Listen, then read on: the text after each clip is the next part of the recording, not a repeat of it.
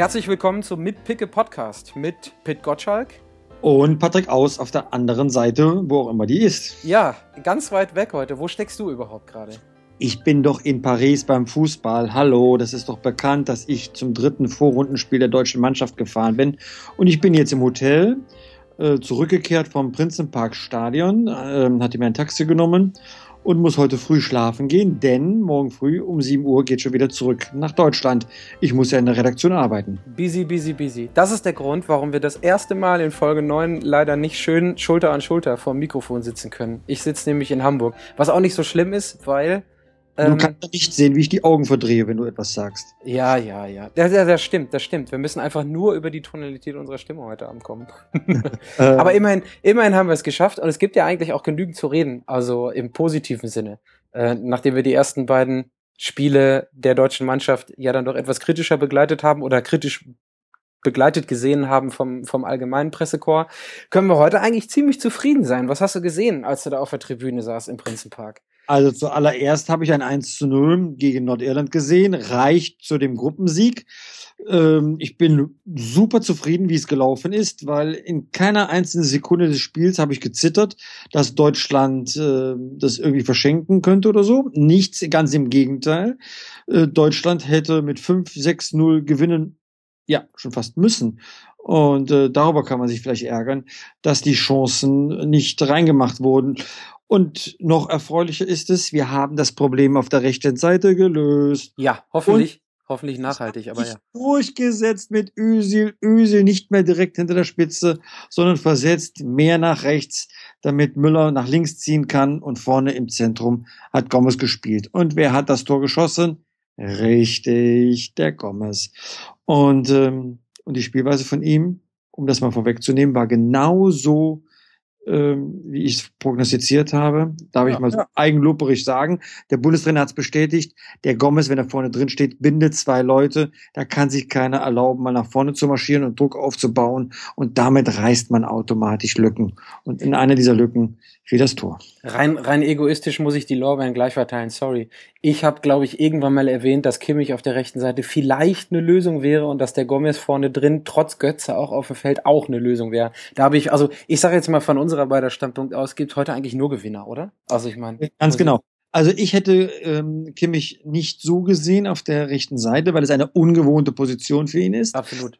Ähm, aber der Bundestrainer hat es so begründet in der Pressekonferenz, ähm, man konnte nicht erwarten, dass man über die rechte Seite unter Druck gerät. Also wird Kimmich immer offensiv spielen. Und das hat er getan. Es war ja schon fast ein Rechtsaußen. Und er hat das getan, was Hövedes hätte nicht tun können. Er hat geflankt und geflankt und geflankt.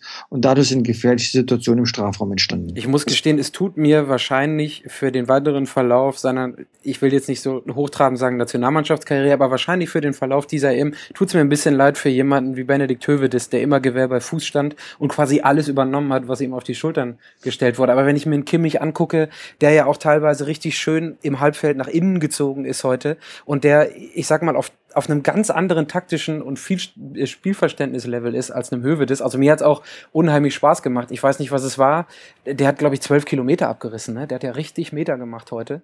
Der Kimmich war der laufstärkste deutsche Spieler, wundert ja auch nicht. Er hat ja auch die meiste, die längste Bahn vor sich. Ja, er muss ja mal von ganz hinten nach ganz vorne. Aber zwölf Kilometer, das ist wirklich eine Ansage. Und Höwe, das muss uns überhaupt nicht leid tun. Als der Boateng dann raus musste, weil er eben angeschlagen war, kam, äh, kam Hövedes rein und hat da gespielt, wo er am liebsten spielt, nämlich in der Innenverteidigung. Und da hat er mit Hummels dann seinen Mann gestanden. Ja, genau. Also da hat er einfach mal auch wieder einen soliden, komplett soliden Job gemacht. Also, aber wie gesagt, dass ich, selbst als ich so im Hintergedanken, das, im Hinterkopf das mal erwähnt habe, als wir letztens darüber gesprochen haben, ich hätte nicht erwartet, dass Kim mich so überzeugt. Gucken, wie es die nächsten Spiele wird. Ich fange mal so ein bisschen vorne an, um das Ganze ähm, chronologisch abzuarbeiten. Ähm, nur so, unterbrich mich bitte, wenn dir was fehlt. Aber schon in den ersten 10, 15 Minuten, 20 Minuten hatten wir ja drei Großchancen, die wir über die letzten beiden Spiele so nicht gehabt haben. Also der Kritikpunkt, der gesagt wurde, wenn ich mich an den Müller erinnere, erinnere, der das gesagt hat. Es nervt mich nicht, dass ich keine Buden schieße oder keine Tore mache, sondern es nervt mich, dass ich überhaupt nicht in die Lage komme, aufs Tor zu schießen. Und heute hätte er innerhalb der ersten Halbzeit, glaube ich, man spricht immer so schön von hundertprozentigen drei riesen Torchancen machen können, wo, wo ich, wenn wir auch auf die anderen kommen, bei Götze und auch das, was Gomez vorher hatte, da kann man den Leuten nicht so viel Vorwürfe machen, dass die Bälle dann mal nicht reingehen. Aber es waren klare Torchancen die auch, wenn sie an dem Torwart vorbeigehen, schon zur Halbzeit zum 3-0 führen können, oder? Naja, also der Bundestrainer hat das schon sehr kritisch angemerkt. Bis zur 23. Minute, ich habe nachgezählt, gab mhm. es Torchancen. Vor allem durch Müller, aber auch von Ösel und von Götze.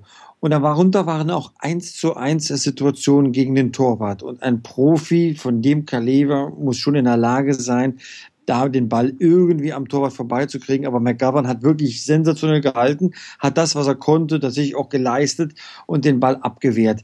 Aber dann, sag mal, wenn man mit 2-0, 3-0 in die Halbzeit geht, hat der Trainer ganz andere Möglichkeiten. Dann kann er mal Spieler spielen lassen, die sonst nicht zum Zuge kämen.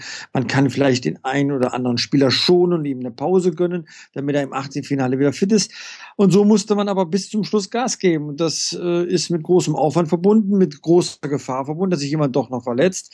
Also Entwarnung bei Boateng. Er wird vielleicht nicht voll trainieren können in den nächsten Tagen, aber er sollte halt äh, wieder fit sein. Man hat ein bisschen aufgepasst am Muskel, äh, aber er sollte am Sonntag um 18 Uhr, wenn es im Viertelfinale in Lille geht, sollte er wieder mit dabei sein. Was hat er denn genau gehabt? Hat er nur einen Schlag auf den Muskel gekriegt oder was war das? Ja, Muskel hat ein bisschen, ein bisschen zugemacht. So ganz äh, habe ich auch nicht verstanden, was er da hatte da, aber man wollte halt einfach kein Risiko gehen in dem Bereich äh, Muskel, äh, Knie und hat ihn einfach einfach dann rausgenommen. Oder also, man, hat ja jetzt Hövedes als Backup in der Innenverteidigung, deswegen ist das ja nicht unbedingt das große Problem.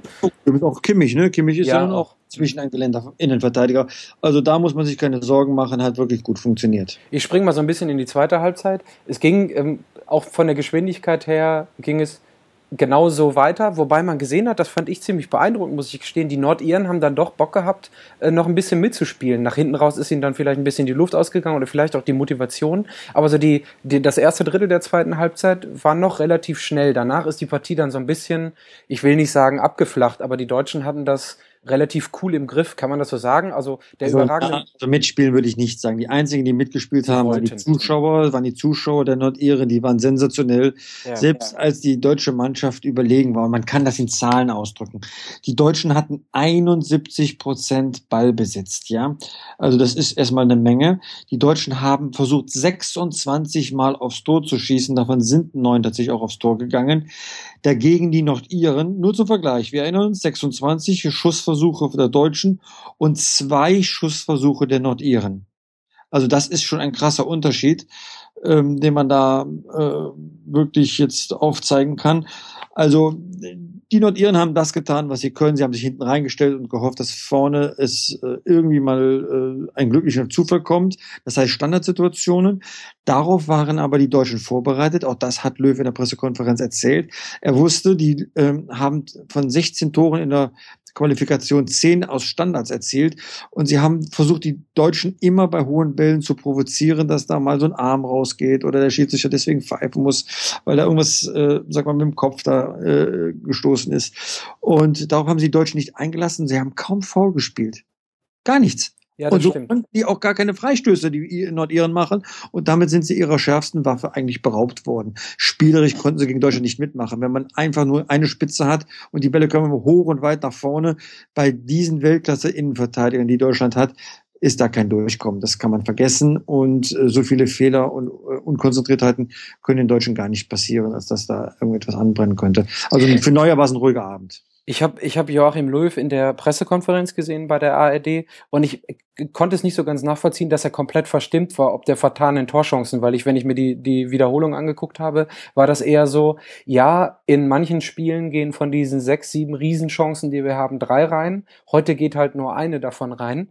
Ähm, ich war aber froh, dass überhaupt sich was rausgearbeitet wurde. Da, da wirkte er schon ziemlich verstimmt drüber. Und ja, ich gebe dir auch recht, das Spiel wird ruhiger und der Trainer hat andere Möglichkeiten, aber so hat man eben halt einfach gesehen, was die Mannschaft machen kann. Ja, das ist der eine Grund. Natürlich will ein Trainer möglichst früh das Spiel entscheiden, um mehr Optionen zu haben, auch mal durchzuwechseln. In Ordnung. Der zweite Grund ist, die Deutschen waren schon so überlegen, dass man aufpassen muss, dass da jetzt nicht eine Selbstgefälligkeit reinkommt, dass man meint, naja, das geht jetzt alles wie von selbst, sondern man hält so eine Mannschaft auch wachsam, indem man mal etwas kritisiert und weiteren Optimierungsbedarf hat. Ich habe auch einiges gesehen, was man besser machen kann. Kedira ist noch nicht die starke, der starke Impulsgeber im Mittelfeld, wie wir ihn vor, vor zwei Jahren kannten. Götze hatte immer noch Abspielfehler, obwohl er jetzt auf einer Position halb links war, die ihm besser liegen sollte. Also da gibt es noch einiges zu tun und dazu gehört eben auch die Trefferquote von, äh, von Müller. Er hat ja noch nie ein Tor, Tor erzielt. Ne? Europameisterschaft erzielt, aber zehn bei Weltmeisterschaften. Man spricht schon von einem Fluch, was natürlich Quatsch ist. Der wird sein Tor machen, nur eine Frage der Zeit. Aber so baut sich das ein bisschen auf. Schön ist eine ganz andere Zahl. weißt du auch welche? Hau raus, hau raus. Seit 20 Jahren stand die Marke, ist es zum ersten Mal wieder passiert, dass die deutsche Mannschaft eine EM-Vorrunde ohne Gegentor übersteht. 2 zu 0 gegen Ukraine, 0 zu 0 gegen Polen. Ich habe das schon mal gehört. Du hast das in deinem Kommentar vorhin erzählt. Genau, ja, ja. Daher weiß ich's. Seit 20 Jahren. Und bei der Europameisterschaft 1996, auch damals war ich mit dabei. Das war in England und mit Spielen vor allem in Manchester und später in London. Und da war es dann, sag mal, so, dass die Deutschen sich ein bisschen durchgeruckelt haben durch die Vorrunde. Und dann kam es zu legendären Spielen im weiteren Turnierverlauf mit dem Halbfinale gegen England, mit dem Finale Golden Goal äh, gegen Tschechien. Insofern, ich bin da einfach guter Hoffnung, dass da noch einiges kommt von der deutschen Mannschaft. Die kann immer noch zulegen. Auf jeden Fall. Ich gehe mal, ich packe mal von hinten wieder an. Die Mannschaft können wir so ein bisschen durchgehen, weil ich zu dem einen oder anderen auch gerne noch was sagen möchte. Manuel Neuer heute nicht irgendwie großartig gefordert, aber wenn, dann war er da. Er durfte zweimal ein bisschen schneller aus dem, aus dem eigenen 16er auch rausrennen, aber da war nicht viel zu tun für ihn. Deswegen ist das so okay, finde ich. Hummels und ähm, Boateng ähm, haben, Boateng ist glaube ich in der 70. ungefähr ausgewechselt worden, haben auch alles abgefischt, was da war. Ich glaube, bei, bei Hummels war ein kleiner Wackler irgendwann mal in der zweiten Halbzeit drin, aber ansonsten spielen die das relativ beruhigt und cool runter, oder? Ja, also ähm, es gab ja nicht viel zu tun. Ne? Also wenn man mit zwei Innenverteidigern gegen einen Stürmer steht, dann muss man sich nur kurz absprechen, wer geht denn mal hin. Äh, und Boateng hat ja immerhin bis zur 76. Minute durchgehalten. Das ist ja schon eine Menge. Und ähm, da war das Spiel eigentlich schon entschieden. Es kam einmal ein bisschen vielleicht Flackern auf, als es zwei Ecken hintereinander gab für Nordirland. Da drehte die Kurve durch, aber Gefahr ging davon wirklich nicht aus. Die Abwehr steht bombensicher, kein Gegentor, nichts zu meckern das äh, sollen die mal so weitermachen. Dann es ganz gut laufen. Jonas Hector auf der linken Seite, ich fand ihn deutlich, ich hatte, glaube ich, ich glaube, ich glaube, letztes Mal habe ich irgendwie sowas gesagt, oder wir haben uns geeinigt auf redlich bemüht, weil er vorne die, die Flanken nicht irgendwie zum Mann gebracht hat. Ich fand das heute schon wieder deutlich besser. Auf der anderen Seite, wenn, wenn ich. Ja nichts zu tun, der war ja nicht unter Druck. Das nee, defensiv nicht unter Druck, das stimmt. Er konnte sich auch die Ausflüge erlauben. Aber wenn ich jemanden beschreiben würde, wir kommen ja zu den anderen Spielern gleich auch noch, aber wenn ich jemanden beschreiben würde, der hinter meinen Erwartungen zurückgeblieben ist, würde ich sagen, das ist Hector. Vielleicht kommt es jetzt auch dadurch, dass Kimmich auf der rechten Seite so viel Wirbel, Wirbel gemacht hat und die Augenbrauen gezuckt sind bei mir ständig. Aber da, bei, in der Vorwärtsbewegung fehlt mir dann bei Hector noch so ein bisschen. Ich weiß ja, dass die Flanken ankommen oder die Pässe mal ein bisschen genauer. Das wirkt mir. Lustig ist, dass die Kölner äh, Journalisten auf der Pressetribüne immer so schöne Witze machen, dass die Flanken einfach nicht ankommen.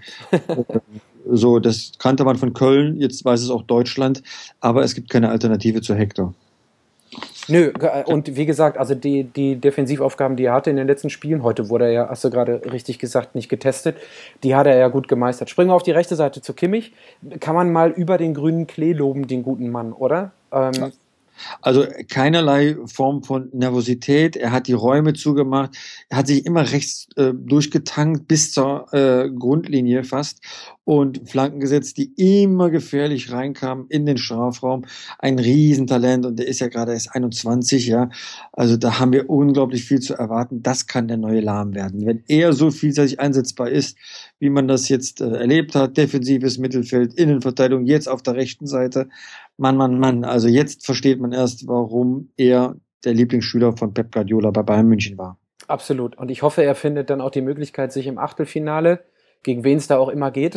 ich weiß nur, dass es Sonntagabend Albanien oder Slowakei. Albanien oder Slowakei. Und dass er da vielleicht dann die Möglichkeit hat, auch sich in der Defensive nochmal ein, ein, Häkchen abzuholen, dass man dann ab dem Viertelfinale sagt, okay, gut, da ist wirklich überhaupt keine Nervosität äh, vorhanden. Dann den nächsten, den ich auch sehr kritisch sehe, ist dann rausgegangen für Schweinsteiger, ist Kedira. Und da ist es so, der wirkte mir heute ein bisschen zu behäbig. Auf der anderen Seite muss er genau wie die gesamte Defensive nicht viel tun, hat mit Özil und Groß zwei Leute vor sich, die sehr beweglich sind. Özil heute nochmal deutlich besser als die letzten Spiele. Groß eine solide Nummer und dann... Man of the Match. Bitte? Özil war Man of the Match. Genau, wie ich finde, kommen wir ja gleich zu, zurecht. Aber wie, wie ist das bei Kedira? Da hatte ich auch so ein bisschen, hm, macht der das, was er machen muss? Und wenn er wirklich mal auf den Schlappen draufgeben muss und sich zeigen muss, ist er dann auch da im Achtel- oder Viertel- oder Halbfinale, wenn er dann noch spielt? Oder ist es so, dass man sagen kann, hm, irgendwie fehlen ein paar PS? Jetzt schon. Streiche das Wort heute und deine Aussage stimmt. Schwerfällig ist er in allen drei Spielen gewesen. Es fehlt jede Form von Kreativität, von Impulsgeben, von irgendeiner Weise, dass man sagen kann, da geht jetzt, sag mal, eine Welle davon aus. Es ist immer groß, der sich die Bälle holt, der die Bälle verteilt, der überall rechts wie links zu finden ist, anspielbar ist. Und Kedira ist, man mag das Wort kaum sagen, aber ist wie ein Mitläufer. Nicht mehr und nicht weniger und damit leicht zu ersetzen. Okay, dann ähm, hoffen wir fürs Achtelfinale, dass, also ich, ich glaube nicht, dass Bastian Schweinsteiger im Achtelfinale schon 90 Minuten gehen kann, oder? Nee, das glaube ich auch nicht, aber es werden immer ein paar Minuten hoffentlich mehr und dann äh, wird man ja sehen, äh, ob er nicht irgendwann nochmal von Anfang an Kedira ersetzt. Ähm, man kann das Spiel auch mal umgekehrt machen, dass äh, Schweiner, Schweinsteiger anfängt und Kedira reinkommt. Und Natürlich, stimmt, habe ich nicht dran gedacht. Wäre auch eine Möglichkeit, absolut. Ja, und ich weiß ja nicht, äh, wie er damit umgeht. Und man hat immer noch den jungen Weigel, das, dazu wird es nicht kommen, aber den Stimmt. hätte man da hinterhand. Ähm, und den habe ich in Europapokalspielen gesehen, von dem halte ich eine Menge. So, dann bringt man, man ein bisschen mehr jugendlichen Elan rein. Warum denn nicht? Bezogen auf ähm, Groß, der, über den würde ich jetzt mal einfach im positiven Sinne ganz galant hinweggehen, weil die ersten beiden Spiele ähm, so mit Boateng zusammen immer so ähm, gefühlt eins plus mit Sternchen. Heute eine solide Nummer, aber lag wahrscheinlich auch daran, dass Ösil einfach mal komplett aufgetrumpft ist, oder? Also, was der an Variabilität vorne gemacht hat, der hat Wege mit nach hinten gemacht, fand ich richtig krass, wie er, ich glaube, in der Mitte der zweiten Halbzeit den Weg ganz mit zurückgemacht hat, sogar groß überholt hat, um den Ball in Anführungsstrichen kurz vorm 16er abzugrätschen und sich wieder zu holen. Also, also die viel zitierte Körpersprache bei ihm immer, die von vielen Leuten, ich schlag da nicht so gerne in die Kerbe, bemängelt wird, die war komplett da. Da war volles Commitment da heute, oder? Ja, also äh, unbestritten aber so will man ihn eigentlich immer sehen. Er ist einer der besten Spieler der deutschen Mannschaft und man fragt sich ja, warum er manchmal so lethargisch wirkt. Was ich bemerkenswert fand, als äh, er kurz nach dem Spiel als Man of the Match bekannt gegeben wurde im Stadion an der Anzeigentafel, gab es Pfiffe. Und die Pfiffe kamen nicht von den Nordiren, die kamen aus dem deutschen Publikum. Gott, oh Gott. Er wird mehrere solcher äh, Auftritte brauchen, um wirklich diese Zweifel zu beseitigen. Ja, also ich weiß nicht, ich glaube, wir waren uns auch einig, trotz der Tatsache, dass ich dann irgendwann auch dir gefolgt bin, von der Argumentation her, ihn vielleicht mal auf links zu stellen und variabler laufen zu lassen, dass er auch in den letzten Spielen alles andere als schlecht war. Aber ich, ich verstehe sowas nicht mit Pfiffen. Sorry, brauchen wir jetzt auch nicht ausbreiten. Aber, nee, das nicht auch. aber ich glaube, dass er auf der Position, wenn er nach rechts geht und quasi nur ein halbes Spielfeld vor sich hat, ja mit, sag mal, einen ganz klar definierten Wirkungsbereich hat, dass er da besser aufgehoben ist. Ob das dann links oder rechts ist, ist mir völlig egal. In diesem Fall war es heute mehr rechts, weil links ähm, kam er halt Götze. Mhm. Damit sind die Lasten auch verteilt und dann können die richtig wirbeln. Und ich glaube, dann gibt es auch im Angriffsspiel mehr Variationen, in den Strafraum hineinzukommen. Dann ist man weniger berechenbar. Also äh, leider leider hat er wieder kein Tor gemacht. Ne? Ich musste während des Spiels schon denken, Pitt reibt sich, Pitt schmunzelt und reibt sich die Hände, dass man wieder sieht, Ösin macht einfach keine Bude. Einmal stolpert er über seinen rechten Fuß, das andere Mal kriegt er es auch nicht richtig hin. Da muss ich so ein bisschen an dich denken. Find's aber natürlich schade. Auch dem würde ich mal gerne ein, Tor gönnen. So, also soll ja. auch mal eins machen. Ich hatte einen Tipp abgegeben, 3 zu 0 und habe das sogar präzisiert und habe gesagt, zwei Gomez-Tore, ein Müller-Tor. Also an Chancen äh, hat es nicht gemagelt, um meinen Wunsch zu erfüllen. Aber ich fürchte fast, es geht gar nicht um meinen meine Wünsche, die machen einfach das, was sie sollen. Und es war ein knapper Sieg, trotz Überlegenheit. Und auch das ist ein gutes Omen bei der Weltmeisterschaft, wo wir ja immer nur an das 7 zu 1 gegen Brasilien denken. Mhm. Aber sieben Spiele der deutschen Mannschaft, vier davon hatten nur ein Tor Unterschied. Das heißt, auch das ist eine deutsche Tugend, die Spiele zwar zu gewinnen, aber dann auch sehr knapp. Und wir dürfen nicht immer nur an den, äh, mit den Erwartungen von großartigen Spielen wie äh, 4-1 gegen England, 4-0 gegen Argentinien vor, äh, vor sechs Jahren oder eben vor zwei Jahren 7-1 gegen Brasilien. Es, in der Mehrzahl machen wir knappe Siege mir soll es recht sein. Vielleicht könnte es nur ein bisschen nervenschonender werden. Aber okay. Ich, sag, ich sag, mal so, ähm, du sagst, die, die, deutsche Mannschaft spielt nicht nach deinen Wünschen. Wenn der große Wunsch, der oben drüber steht, mindestens Halbfinale erreicht wird, dann sind wir trotzdem zufrieden. Also, ne? Und dann noch vielleicht einen kleinen ah, Schritt weiter. Ich glaube glaub mir, wir wollen ja ein bisschen in die Zukunft jetzt auch mal schauen. Wir spielen jetzt gegen Albanien oder Slowakei. Das entscheidet sich im Laufe des Mittwochs, wie die anderen Spieler eben ausgehen. Ja. Aber durch die Sensation, die heute passiert ist, Kroatien schlägt den Titelverteidiger Spanien jo. mit 2 zu 1. Das ist ja ein unfassbares Ding. Und vor allen Dingen ist nicht unverdient gewesen, ne, Spiel Genau. Und, ähm, äh, das bedeutet, Kroatien ist Gruppenerster, Spanien ist Gruppenzweiter. Kroatien geht ähm, in den etwas leichteren Turnierbaum jetzt hinein, so mit äh, lustigen Gegnern wie Island, während die Spanier jetzt die harten Nüsse kriegen als Gruppenzweiter. Sie müssen im Achtelfinale die Spanier gegen Italien spielen. Mhm. Das ist erstmal sehr ähm, sag mal, lustig anzuschauen. Da geht die Europameisterschaft richtig los. Das Problem ist. Das ist das Finale von vor vier Jahren, ne? Äh, ähm, äh, ja, und ähm, aber viel interessanter ist ja noch, wir werden im Viertelfinale auf eine dieser beiden Mannschaften treffen. Italien oder Spanien, beides hat uns ja nicht äh, zuletzt nicht so gut gelegen. Und da wird es zum Schwur kommen, wie weit die Mannschaft ist. Nicht indem man Nordirland an die Wand gespielt hat und 1 zu 0 gewonnen hat. Daran werden wir nicht gemessen. Wir werden nicht gemessen, ob wir Revanche von diesem 1 zu 3 gegen Slowakei womöglich im Achtelfinale nehmen oder Albanien ausschalten, sondern im Viertelfinale da geht's los. Bis dahin müssen wir fit und äh, sein und in der Lage sein, große Mannschaften zu schlagen. Gegen Spanien, Italien wird sich entscheiden, ob wir die Europameisterschaft gewinnen oder nicht. Oh, da, da bin ich jetzt aber mal, ähm, auch wenn meine äh, Vorhersage für die EM nicht ganz so positiv war wie deine, ähm, soll mir recht sein. Dann gewinne ich halt im Viertelfinale gegen Spanien und oder Italien und im Halbfinale muss ich dann wahrscheinlich ähm, zugucken, wie die Deutschen gegen Frankreich gewinnen werden. Und am Ende des Tages kannst du sagen, ja, okay, haben wir dann auch mit Recht gemacht, wenn wir auf 2014 gucken. Da waren ja dann auch schwere Gegner. Genau, Wer, und, dann, dann im Finale schön gegen Kroatien, ne? Ja, genau, genau. Und dann bin ich dann am Ende wieder derjenige, der bereitwillig drei Euro ins Phrasenschwein schmeißt und sagt, wer Europameister werden will, muss gegen alle gewinnen. Genauso sieht's aus. Eine Personalie möchte ich noch kurz ähm, mit Blick auf die Uhr auch, wir gleich Feierabend machen, ähm, nochmal aufbringen. Und zwar lehne ich mich da jetzt ganz weit aus dem Fenster, indem ich sage, Götze hat eine mega gute Partie gemacht. Ich war so enttäuscht und habe es so überhaupt nicht verstanden, dass der ausgewechselt wurde für einen Schürle, bei dem man direkt mit der Einwechslung einen Haken meiner Meinung nach äh, hintermachen konnte. Ich fand Götze beweglich. Ich fand, der hat die Zweikämpfe gesucht, der hat die Bälle zurückerobert. Das Einzige, was fehlt, ist, dass er wieder kein Tor macht, aber er spielt auch gute Pässe. Also ich finde, in den letzten Spielen war er meiner Meinung nach auch nicht so schlecht, wie ihn alle Leute gemacht haben, Körpersprache hin oder her. Aber ich fand Götze richtig, richtig, richtig gut. Und ich sag einfach mal, wenn Joachim Löw ihn draufgelassen hätte, dann hätte der Junge das 2-0 gemacht. Denn nach der Auswechslung, mit der Einwechslung von Schürle, war nach vorne Ebbe angesagt. Ich gehe da nicht ganz mit. Ich habe ihn nicht so gut gesehen wie du. Okay.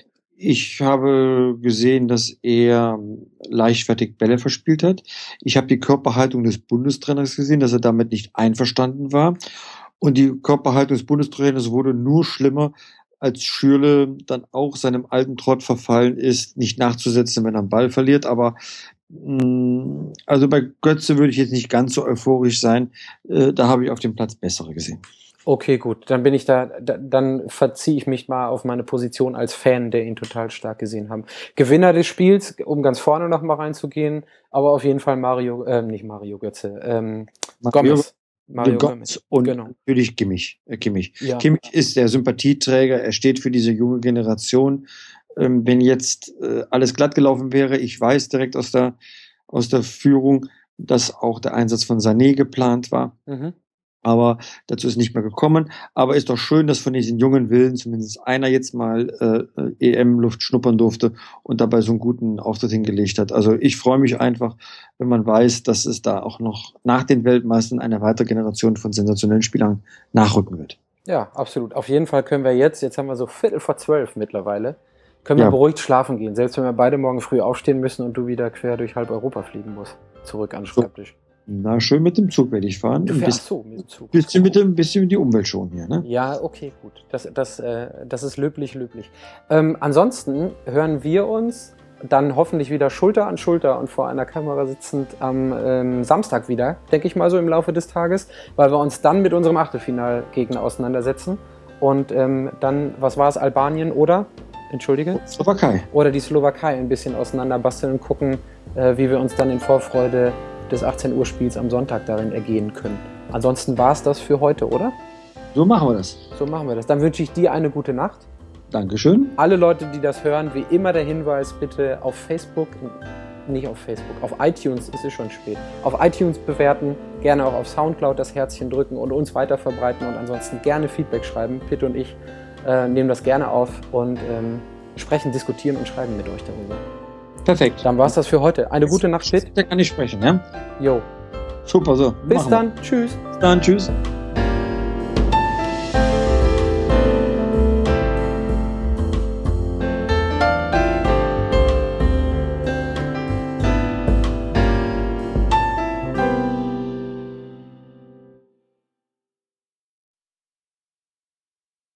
Bin mal kurz eine Sekunde weg. Ich muss eben bei mir die Balkontür zumachen. Die Kroaten und Türken drehen so unglaublich am Rad mit Hubkonzert auf dem Kiez. Das ist voll krass. Ja, zu Recht.